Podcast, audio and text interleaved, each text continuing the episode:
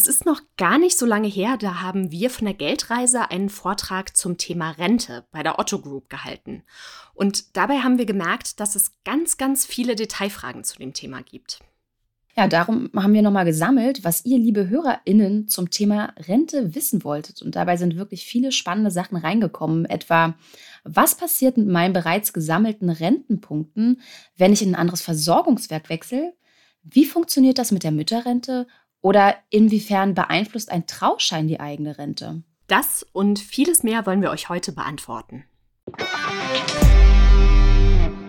Auf Geldreise, der Finanztipp-Podcast für Frauen mit Anja und Annika. Hallo, liebe Geldreisende. Ihr habt es im Intro schon gehört, heute soll es um die gesetzliche Rente gehen. Vor ein paar Monaten haben Julia und ich dazu nämlich einen Vortrag gehalten. Genau, in dem Vortrag, da haben wir ganz viel drüber gesprochen, wie unser Rentensystem aufgebaut ist, wie wir unsere persönliche Rentenlücke berechnen können und auch welchen Besonderheiten oder besser gesagt Herausforderungen Frauen gegenüberstehen. Ich sage nur Gehaltslücke, geschlechtsspezifische Rentenlücke und so weiter. Ja, und das haben wir, wie gesagt, gleich mal zum Anlass genommen, um auch nochmal bei euch nachzufragen. Es kam wirklich eine Menge rein. Neben, ich würde sagen, eher allgemein Fragen, auch viele spezifische zur gesetzlichen Rente. Deswegen haben wir uns heute tatkräftige Unterstützung in den Podcast geholt und sind ziemlich happy darüber, Katja Braubach von der Deutschen Rentenversicherung begrüßen zu dürfen. Katja, schön, dass du heute bei uns bist. Katja, du bist Pressereferentin bei der Deutschen Rentenversicherung und hast vorher schon für die Rentenversicherung als Sachbearbeiterin und auch als Beraterin gearbeitet. Das heißt, du bist wirklich bestens informiert, was die gesetzliche Rente anbelangt und vor allem kennst du auch all die Fragestellungen, mit denen die Versicherten täglich zu euch kommen. Ähm, magst du uns zum Einstieg vielleicht noch ein bisschen mehr über dich verraten? Ähm, gerne auch, wie deine persönliche Geldreise bisher aussah. Ja, also jeder fängt ja irgendwann mal an und bei mir komischerweise relativ zeitig, ähm, direkt nach der Schule eigentlich habe ich meine Ausbildung bei der damaligen Bundesversicherungsanstalt für Angestellte gestartet und auch gleich eine kleine Lebensversicherung abgeschlossen mit dem Hintergrund einer Berufsunfähigkeit. Und damals, so Anfang der 90er Jahre, gab es ja noch D-Mark, so wie sich die Älteren noch erinnern können. Und vom Taschengeld entwöhnt war so ein Vertrag von 20.000 D-Mark, garantierte Ablaufleistung, unheimlich viel für mich.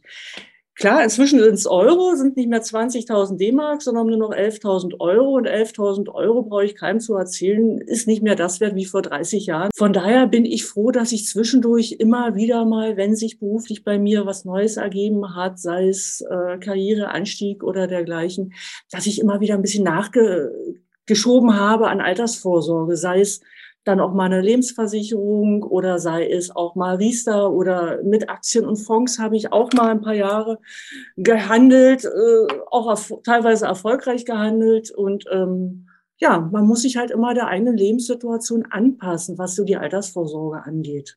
Klingt auf jeden Fall so, als hättest du schon, schon so einiges gemacht, einiges erlebt, dich in einiges eingelesen. Ja, so kann man das auch formulieren, richtig. Viele von euch haben wahrscheinlich schon von den drei Säulen der Altersvorsorge gehört. Wenn ihr fleißig unserem Podcast lauscht oder uns auf Instagram folgt, dann seid ihr definitiv schon mal bei diesem Begriff gestolpert. Ähm, aber vielleicht trotzdem hier nochmal kurz zur Wiederholung. Ähm, die drei Säulen der Altersvorsorge, das sagt letztendlich nichts anderes aus, als dass wir uns nicht nur aufs eine Standbein, nämlich auf das der gesetzlichen Rente verlassen sollen, sondern nebenher unbedingt privat vorsorgen sollten oder mit Hilfe des Chefs oder der Chefin. Trotzdem gilt ja die gesetzliche Rente immer noch als das Fundament der Altersvorsorge. Und ähm, wenn ich da an meine Großeltern zurückdenke, ähm, verstehe ich das total, woher das kommt. Also die beiden, die konnten wirklich sehr, sehr gut davon leben, was sie monatlich von der deutschen Rentenversicherung überwiesen bekommen haben. Nun ist es aber so, ähm, dass sich viele aus unserer Community fragen, wie nachhaltig das Konzept der gesetzlichen Rente eigentlich noch ist.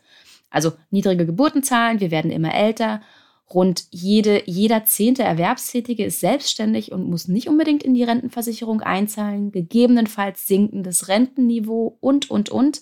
Und, sind wir mal ehrlich, von den gesetzlichen Rentenzahlungen lässt sich im Alter auch immer schlechter leben. Ich finde, da fragen sich Antonia und Daniel zu Recht, wie stabil das Fundament tatsächlich noch ist und ob die gesetzliche Rente auch noch in 40 Jahren reichen wird. Das ist richtig. Ähm, es war ja schon immer so, dass hm, Rentnerinnen eine gute Rente bekommen haben, wenn sie lange und viel eingezahlt haben. Wenn ich mir da meine Großeltern anschaue, von der einen Seite, die haben eben auch immer gearbeitet, haben auch gut verdient. Auch meine Oma, trotz vier Kinder, ist eben arbeiten gegangen. Die konnten beide sehr gut von ihrer Rente leben. Wenn ich auf die andere Seite der Großeltern schaue, da hatte ich halt auch ein Großelternpaar, was in der Landwirtschaft gearbeitet hat und natürlich nicht viel verdient hat. Die mussten auch früher schon vor 30 Jahren auch schon immer knapsen mit der Rente. Da hat die Rente auch nicht so äh, ausgereicht. Was aber auf jeden Fall ist, die Rente ist anpassbar an, an verschiedene gesellschaftliche Bedingungen. Wir haben die Rente immerhin schon seit deutlich mehr als 100 Jahren. Das heißt, wir haben mehrere Weltkriege durchlebt, Finanzkrisen, wenn ich nur in die 80er Jahre zurückschaue, da hat schon der Spiegel in der Ausgabe 10 1985 groß getitelt, die Renten sind in Gefahr. Das ist jetzt 40 Jahre her. Und trotzdem zahlt die Rente noch weiterhin Renten aus. Ähm, und man kann auch heute noch davon leben. Und seit den 80er Jahren sollte auch jedem klar sein, dass eine private Altersvorsorge oder eine zusätzliche Altersvorsorge notwendig ist, um im Alter zu leben. Das sieht man halt auch wirklich an den jetzigen Rentnern. Die, die wenigsten Rentner leben nur von der gesetzlichen Rentenversicherung. Ganz viele haben eben auch eine, eine zusätzliche Altersvorsorge, sei es Betriebsrente, sei es eine private Rente, sei es Mieteinkünfte, sei es Kapitaleinkünfte. Also da gibt es ganz vielfältige Einkünfte. Also ihr Lieben, ihr habt es gehört, ohne private Vorsorge geht es nicht. Ähm, wir kommen nicht drum herum, selbst aktiv zu werden. Aber zum Glück ist das alles kein Hexenwerk. Ähm, wie es gehen kann, haben wir euch schon in der ein oder anderen Folge verraten, unter anderem in Folge 19 und 20 oder 41. Hört da gerne noch mal rein, falls ihr euer Wissen auffrischen wollt.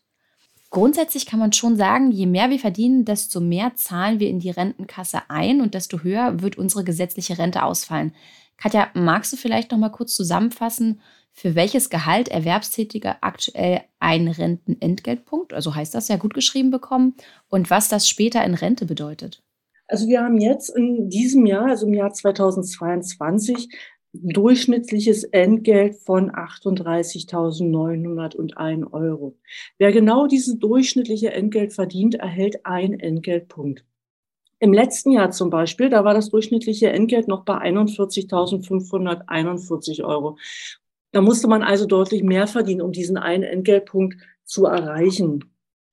Ein Entgeltpunkt ist jetzt, also Stand heute oder auch bis zum 30.06. diesen Jahres, 34,19 Euro wert. Das summiert sich dann über die vielen, vielen Jahre. Hat jemand also zehn Jahre lang Durchschnitt, immer den Durchschnittsverdienst erreicht, bekommt er zehn Entgeltpunkte und bekommt zehn mal 34,19 Euro.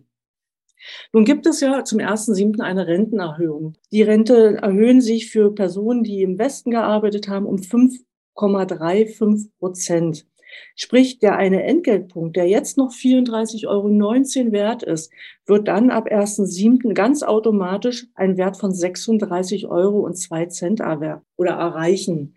Das heißt, sowohl die Rentner profitieren gleich davon, dass die Rente sich erhöht, weil die bekommen gleich zum 1.7. mehr Geld, aber auch alle, die noch nicht in Rente sind, die profitieren auch davon, weil die sammeln ja jetzt schon fleißig Entgeltpunkte ein, entweder einen ganzen Entgeltpunkt, wenn sie Durchschnitt verdienen oder wenn sie nur die Hälfte vom Durchschnitt verdienen, eben nur einen halben Entgeltpunkt oder auch mehr als einen Punkt.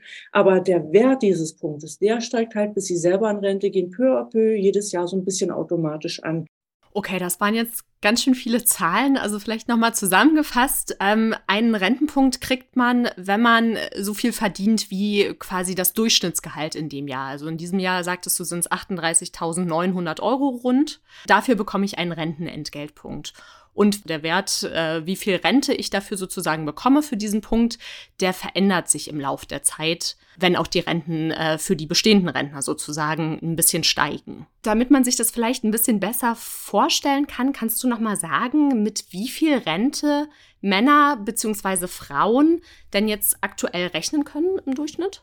Ja, wobei das natürlich wirklich ein Durchschnitt ist und es kommt selbstverständlich immer auf die eigene Lebensbiografie an. Sprich, arbeite ich in Beruf, wo ich gut verdiene, arbeite ich in einem Beruf, wo ich wenig verdiene, habe ich viel Teilzeit. Das ist ja alles mit, spielt ja alles eine Rolle bei, bei der eigenen Rentenhöhe, bei der individuellen. Aber durchschnittlich kann man sagen, oder kamen jetzt Männer, welche 2020 erstmal in Rente gegangen sind und mindestens 35 Versicherungsjahre hatten, auf 1460 Euro Nettorente. Da sind also schon die Beiträge für Kranken- und Pflegeversicherung abgezogen. Frauen, die auch mindestens 35 Versicherungsjahre hatten, also doch stetiges Berufs- oder Beitragsleben in der gesetzlichen Rentenversicherung haben, kommen auf 1110 Euro ungefähr netto. Das ist also ein Unter doch schon ein Unterschied. Man sieht also schon, dass Frauen weniger Rente haben. Frauen kommen also derzeit auf ungefähr 76 Prozent der Rente der Männer. Das hat eben einerseits die Ursache, weil Frauen halt oft in, in Berufen arbeiten, die nicht so gut bezahlt werden und eben auch oft wegen Kindererziehung oder Familienbetreuung aussetzen, Teilzeit arbeiten. Das hat so diese Hintergründe. Hm. Okay, das ist ja ein ganz schön krasser Unterschied tatsächlich, ne? wenn Frauen nur 76 Prozent quasi der Rente ähm, bekommen, auch wenn sie ähnlich lange gearbeitet haben. Aber es ist ja durchaus so, dass die Rentenversicherung auch was tut gegen diese geschlechterspezifischen Unterschiede, die es da gibt. Und zwar mit den sogenannten Kindererziehungs- und Kinderberücksichtigungszeiten. Wir sammeln nämlich nicht nur mit Erwerbsarbeit Rentenpunkte, sondern auch mit der Kindererziehung. Und bevor wir darüber jetzt gleich noch ein bisschen ausführlicher sprechen, würde ich eigentlich ganz gerne noch ein bisschen mehr darüber erfahren, welche Zeiten überhaupt für die Berechnung meiner späteren Rente wichtig sind. Es gibt ja die sogenannten Beitragszeiten und beitragsfreie Zeiten. Katja, kannst du erklären, was sich hinter den Beitragszeiten versteckt? Na klar, Beitragszeiten sind letztendlich alle Zeiten, für die Beiträge gezahlt worden sind. Das sind, die ganz große Gruppe sind natürlich die Beschäftigungszeiten. Man geht arbeiten, man hat ein Gehalt und dafür werden Rentenversicherungsbeiträge gezahlt. Diese Beiträge teilt man sich 50-50 mit dem Arbeitgeber auf. Das heißt, die eine Hälfte der Beiträge zahlt der Arbeitgeber, die andere Hälfte wird direkt vom Lohn abgezogen. Dann gibt's aber auch Beitragszeiten für einen Wehr- oder Zivildienst. Männer sind ja früher auch, ähm, haben Wehrdienst gemacht oder Zivildienst absolviert. Auch dafür wurden Beiträge gezahlt. Die werden allerdings nicht vom, vom, vom Teilnehmer, also von, von den Wehrdienstleistenden gezahlt, sondern vom Staat werden die gezahlt. Genauso die Kindererziehungszeiten sind auch Beitragszeiten. Auch da fließen die Beiträge durch den Staat, durch Steuergelder letztendlich. Ansonsten haben wir auch natürlich Beiträge durch eine selbstständige Tätigkeit. Es gibt eben auch Selbstständige, die müssen verpflichtend in die gesetzliche Rentenversicherung einzahlen oder zahlen es ein, weil sie die Absicherung haben wollen. Man kann auch freiwillige Beiträge einzahlen. Oder wenn jemand zum Beispiel jemanden pflegt. Man pflegt die Mutter, man pflegt den Ehepartner. Und auch dann werden Pflichtbeiträge eingezahlt durch die Pflegekasse. Auch da erwirbt man wirklich Beitragszeiten dafür. Unsere Community, die möchte wissen, wie es mit äh, einem freiwilligen sozialen Jahr aussieht oder auch dem Bundesfreiwilligendienst. Gehört das auch zu den Beitragszeiten? Ja, auch das sind Beitragszeiten, weil auch da werden Beiträge eingezahlt in die Rentenversicherung. Da gilt die Besonderheit bei beiden Personengruppen, dass sogar der Arbeitgeber die Rentenversicherungsbeiträge alleine zahlen muss. Also derjenige, der das freiwillige soziale Jahr absolviert, ist an der Beitragszahlung gar nicht selber beteiligt. Das muss alles der Arbeitgeber alleine zahlen. Jetzt fehlen uns ja noch die beitragsfreien Zeiten. Was wird denn hier angerechnet oder was wird nicht angerechnet? Beitragsfreie Zeiten sind halt Zeiten, wo wir keine Beiträge in aller Regel bekommen. Also grundsätzlich sind beitragsfreie Zeiten zum Beispiel Zeiten, wo man krank war, wo man eine Rehabilitation absolviert hat. Die Mutterschutzfristen sind beitragsfreie Zeiten oder auch Zeiten der Arbeitslosigkeit, wenn man keine Leistung bekommen hat oder Hartz IV bezogen hat. Das sind auch beitragsfreie Zeiten. Die sind halt auch wichtig für die spätere Rentenberechnung. Äh, eine ganz große Gruppe, die eigentlich fast jeder äh, in seiner Lebensbiografie hat, sind eben Schul- und Studienzeiten. Schul- und Studienzeiten können wir ab dem 17. Geburtstag berücksichtigen, im Umfang von maximal acht Jahren. Und auch das sind beitragsfreie Zeiten, weil wir für diese Zeiten keine Beiträge bekommen. Die können aber trotzdem für die Rentenberechnung hinterher wichtig werden. Jetzt hast du gerade schon ähm, die Sozialleistungen angesprochen, also Arbeitslosengeld, Krankengeld, Elterngeld. Wie beeinflusst das denn ganz konkret meine spätere Rente? Mhm. Das Elterngeld beeinflusst die Rente gar nicht. Dieses Elterngeld ist für uns als Rentenversicherung komplett unwichtig, okay. weil dafür gibt es die Kindererziehungszeiten, die sind dann wieder ganz anders zugeordnet, aber da kommen wir ja noch dazu, habe ich gehört. Wichtig ist natürlich Krankengeld oder Arbeitslosengeld eins in dem Fall, also wirklich das, das ordinäre Arbeitslosengeld. Wenn man Arbeitslosengeld oder Krankengeld bezieht, werden Rentenversicherungsbeiträge gezahlt, entweder von der Krankenkasse oder der Arbeitsagentur und auch sogar noch relativ hoch. Und zwar werden Beiträge gezahlt in Höhe von 80 Prozent des letzten Arbeitsentgeltes. Also das ist gar nicht so wenig. Und ähm, klar, 80 Prozent denkt man erstmal, oh, da geht mir jetzt ganz viel Rente verloren, ist aber nicht so. Ich habe mal ein Beispiel vorbereitet. Gerne. Wenn wir unterstellen, jemand hat ein monatliches Gehalt von 3000 Euro gehabt und wird dann arbeitslos oder geht, rutscht ins Krankengeld, dann sind 80 Prozent von diesen 3000 Euro 2400 Euro. Das heißt, wir haben eine Differenz von 600 Euro im Monat, was nicht versichert wird. Wenn man das jetzt auf ein Jahr hochrechnet, entspricht diese 600 Euro monatlich, die mir verloren gehen, 7200 Euro im Jahr, was nicht versichert wird. Und das entspricht gerade meiner Rente von 6 Euro. Das heißt, wenn ich äh, aus einem Gehalt von 3000 Euro ein Jahr arbeitslos werde und Arbeitslosengeld beziehe, gehen mir im Bezug durch das Arbeitslosengeld 6 Euro monatliche Rente verloren. Aber das ist halt nicht viel, wenn man das jetzt aufs Leben betrachtet. Die Kindererziehungs- und Kinderberücksichtigungszeiten zählen anders als Schwangerschaft zur Rente. Ähm, das hast du ja schon erwähnt gehabt. Würdest du noch mal erläutern, wann es die Kindererziehungszeiten gibt? Kindererziehungszeiten gibt es für die ersten drei Jahre nach der Geburt eines Kindes. Die Erziehungszeit soll immer derjenige bekommen, der das Kind überwiegend erzogen hat. Das ist also vollkommen unabhängig von demjenigen, der Elterngeld bezieht. Man kann also wirklich sagen, man kann es auch aufteilen, diese Kindererziehungszeit. Oftmals ist es ja so, dass inzwischen auch Väter in die Kindererziehung eingebunden werden, die also auch Elternzeit nehmen. Dann kriegt die Kinder das erste Jahr Kindererziehungszeit erst die Mutter zum Beispiel. Und ähm, in der Zeit, wo der Vater sich dann überwiegend ums Kind kümmert, kriegt der Vater dann wieder die Kindererziehungszeit. Man kann diesen Zeitraum von drei Jahren also wirklich aufteilen, immer auf den Elternteil, der sich gerade überwiegend ums Kind kümmert. Aber insgesamt gibt's halt drei Jahre. Mhm. Und in diesen drei Jahren wird äh, man so gestellt, als hätte man den Durchschnitt aller Versicherten verdient. Man bekommt also pro Jahr diesen einen Entgeltpunkt, über den wir ja schon gerade gesprochen hatten. Sprich, pro Jahr Kindererziehungszeit gibt es 34 Euro an monatlicher Rente. Also aufs Jahr, auf, auf die drei Jahre gerechnet sind das also um die 100 Euro, die man alleine für die Erziehung der ersten drei Jahre an Kindererziehungszeiten bekommt. Das ist natürlich besonders gut für diejenigen, die tatsächlich weniger als das äh, Durchschnittsgehalt der Versicherten bekommen. Da wird quasi die Rente ein Stück weit aufgewertet, ne? Richtig, richtig. Da bekommen alle das Gleiche, unabhängig davon, was man vorher verdient hat oder ob man überhaupt vorher verdient hat. Also auch wenn ich im Studium beispielsweise ein Kind bekomme, kriege ich trotzdem diese Kindererziehungszeiten und auch diesen, diesen Wert dafür. Und dann gibt es ja auch noch die Kinderberücksichtigungszeiten und mit denen kann man unter Umständen auch die individuelle Rente nochmal aufstocken. Allerdings nur unter bestimmten Voraussetzungen, ne? Das ist richtig. Also die Kinderberücksichtigungszeiten sind was ganz anderes als die Kindererziehungszeiten. Die Kinderberücksichtigungszeiten, das ist auch, ja, das hat sich im, im, im Zeitraum auch, auch gewandelt. Das ist besser geworden. Früher war es nur eine reine Lückenfüller. Das heißt, wenn man in den ersten zehn Lebensjahren zu Hause geblieben ist als Mutter und sich ins Kind gekümmert hat, hat man diese Zeit einfach bekommen als Lückenfüller, dass die Rentenansprüche, so wie man sie hatte, nicht verfallen sind. Und dann gab es vor einigen Jahren ähm, nochmal eine Gesetzesverbesserung, dass man also auch für Kinderberücksichtigungszeiten Punkte gut geschrieben bekommen kann, unter bestimmten Voraussetzungen.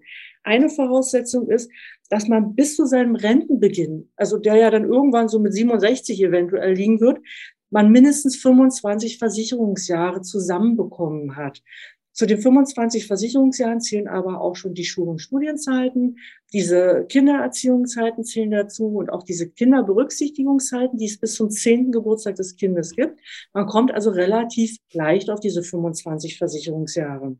Hat man nur ein Kind erzogen, und ähm, nebenbei aber gearbeitet, aber unterdurchschnittlich verdient, bekommt man den Verdienst um 50 Prozent angehoben. Mit unterdurchschnittlich meinst du jetzt unterhalb des Durchschnittseinkommens der Versicherten, richtig? Also die sind aktuell 38.900 Euro. Genau, das meine ich mhm. damit. Hm. Wenn man also neben der, der Erziehung eines Kindes vor dem zehnten Geburtstag, weil die Kinderberücksichtigungszeiten gibt es bis zum zehnten Geburtstag, zum Beispiel nur 20.000 Euro verdient, durch Teilzeittätigkeit beispielsweise kriegt man für die Rente nicht 20.000 Euro angerechnet, sondern 50 Prozent mehr, also 30.000 Euro. Diese Anhebung um 50 Prozent ist allerdings begrenzt auf den Durchschnittsverdienst. Das heißt, komme ich durch die Anhebung auf den Durchschnittsverdienst oder höher, wird am Durchschnittsverdienst, also diese 38.900 Euro, gekappt. Mehr, mhm. mehr wird nicht angehoben. Anders ist es, wenn ich zwei Kinder unter zehn Jahre erziehe. Dann bekomme ich, wenn ich nebenbei arbeite, auch diese Erhöhung. Arbeite ich aber nicht da, äh, neben der Erziehung der Kinder, aber ich erziehe zwei Kinder unter zehn Jahren, bekomme ich halt ein Drittel Entgeltpunkt gut geschrieben. Sprich, statt nicht die 34 Euro für den ganzen Entgeltpunkt, sondern ein Drittel davon, also ungefähr 11 Euro Monatsrente gut geschrieben. Mhm. Nun fragt man sich natürlich, diese ganzen Boni, sei es die Kindererziehungszeiten, sei es die Aufwertung des Entgeltes oder überhaupt diese Gutschrift, das muss, das Geld muss ja von irgendwo herkommen. Und das ja. zahlt halt nicht die Rentenversicherung aus eigener Tasche, sondern das ist eben aus diesem Bundeszuschuss. Wir kriegen ja jedes Jahr Bundeszuschüsse von der Bundesregierung, die ja immer durch die Presse gehen. Ähm, die Rentenversicherung ist pleite, sie kann ja nur leben aufgrund der Bundeszuschüsse. Nein, die Bundeszuschüsse sind genau für diese Zahlungen, für, für die wir halt kein Geld bekommen haben, aber was eben eine gesamtgesellschaftliche Aufgabe ist. Kindererziehung ist was Individuelles, aber wer Kinder erzieht und großzieht, macht natürlich für die gesamte Gesellschaft was Gutes. Und das wird halt über die Rentenversicherung teilweise honoriert. Aber das Geld kriegen wir halt von der Bundesregierung aus, aus Steuergeldern. Und das ist halt dieser Bundeszuschuss. Ich habe auch noch eine praktische Frage. Und zwar hatte ich eigentlich gelesen gehabt, dass die Kinderberücksichtigungszeiten der Elternteil bekommt, der auch die Kindererziehungszeiten bekommt. Aber jetzt stellt sich mir die Frage, wenn ich die Kindererziehungszeiten aufteile, ähm, wie macht man das dann? Kann man dann jemanden festlegen oder wurde das geändert? Kindererziehungszeiten gibt es halt für die ersten drei Jahre und mhm. in dieser Zeit gibt es ja auch diese Kinderberücksichtigungszeit schon. Die gehen ja. halt nur länger bis zum zehnten Jahr. Aber ich kann zum Beispiel in diesen ersten drei Jahren nicht sagen, das erste Lebensjahr Kindererziehungszeit bekommt die Mutter und, und die zeitgleiche liegende Berücksichtigungszeit, die soll der Vater bekommen. Mhm. Das geht nicht, weil das Kind ist ja, wird ja nur ein, von einem Elternteil überwiegend erzogen. Mhm. Und dann bekommen natürlich die, die Kindererziehungszeit und die parallel liegende Kinderberücksichtigungszeit immer der Elternteil, der wirklich das Kind überwiegend erzogen hat.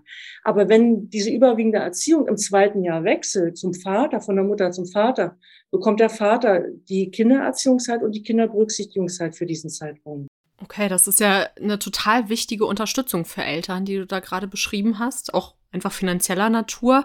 Was aber wichtig zu wissen ist, ist, dass man diese Zeiten für die Kinder nicht automatisch anerkannt bekommt, sondern dass man da selbst aktiv werden muss. Das ist anders als zum Beispiel bei Zeiten, in denen man Angehörige gepflegt hat. Die werden nämlich automatisch anerkannt, soweit ich weiß. Wieso ist es denn so bei den Erziehungszeiten, dass man die ausdrücklich quasi bei der Rentenversicherung beantragen muss? Ist es nicht so, dass die Rentenversicherung vom Standesamt auch Bescheid bekommt, wenn ein Kind geboren wird? Also könnte das nicht automatisch gehen? Könnte, aber jetzt kommt wieder die Frage, wer hat das Kind überwiegend erzogen? Klar, wir kriegen vom Standesamt oder ein Wohnermeldeamt die Mitteilung, Ute Müller hat ein Kind geboren. Jetzt wissen wir aber nicht, A, soll die Erziehungszeit wirklich Ute Müller bekommen oder soll es Manfred Müller, also der Ehepartner bekommen oder es hat, liegt bei Ute Müller, also bei, bei der Mutter, ein Ausschlussgrund vor, zum Beispiel äh, Beamten bekommen keine Kindererziehungszeit, die bekommen das halt in ihrer Beamtenversorgung mit, mit reingerechnet. Das heißt, wir wissen zwar, da ist ein Kind und würden auch, wenn, wenn sich die, die versichert oder die Mutter halt nie bei uns meldet und erst zum Rentenantrag das erstmalig bei uns kommt und sagt, ich würde jetzt Rente bekommen, würden wir natürlich nachfragen und sagen, hm, wir sehen, Sie haben ein Kind geboren, was ist denn jetzt mit den Kindererziehungszeiten? Und aber im Fragebogen wird halt abgefragt, sollen Sie die Erziehungszeiten bekommen? Haben Sie überwiegend erzogen oder hat es der Kindsvater erzogen?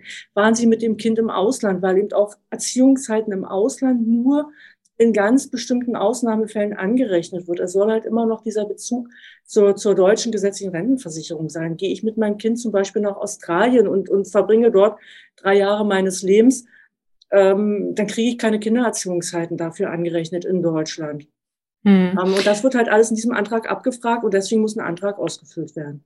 Okay, das heißt aber konkret, ähm, wo kriege ich den Antrag oder wie mache ich das jetzt am schlausten, wenn ich äh, Mutter geworden bin zum Beispiel und ich möchte da nicht bis, bis zum Rentenalter warten, um mich darum zu kümmern, sondern das alles äh, frühzeitig regeln?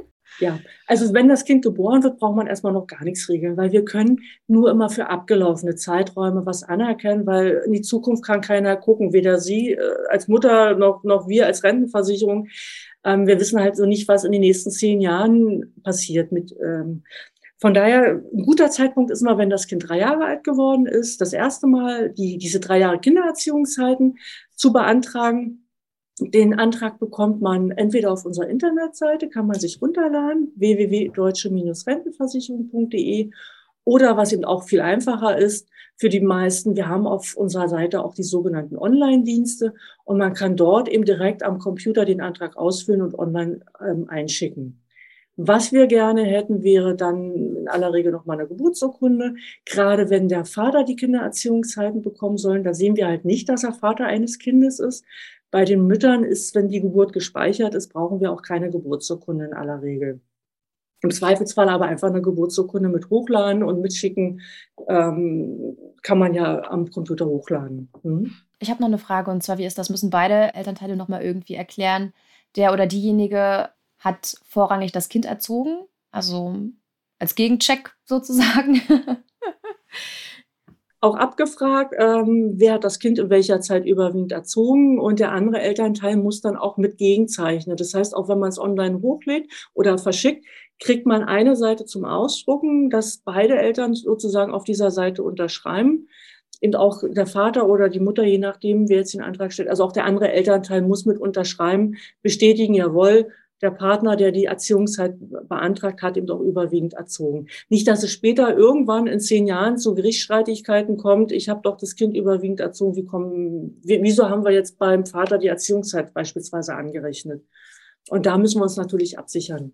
Ihr Lieben, an der Stelle bietet sich ja eine ganz kurze Pause ziemlich gut an. Wir haben heute wirklich viel gelernt. Da tut es unserem Kopf sicher gut, eine kleine Pause zu haben. Und in zwei Wochen geht es dann einfach weiter. Dann mit Fragen wie, was mit den bisherigen Rentenpunkten passiert, wenn man des Jobs wegen ins Ausland geht. Oder welche finanziellen Auswirkungen es haben kann, wenn wir vor dem 67. Lebensjahr in Rente gehen. Bis dahin, ciao!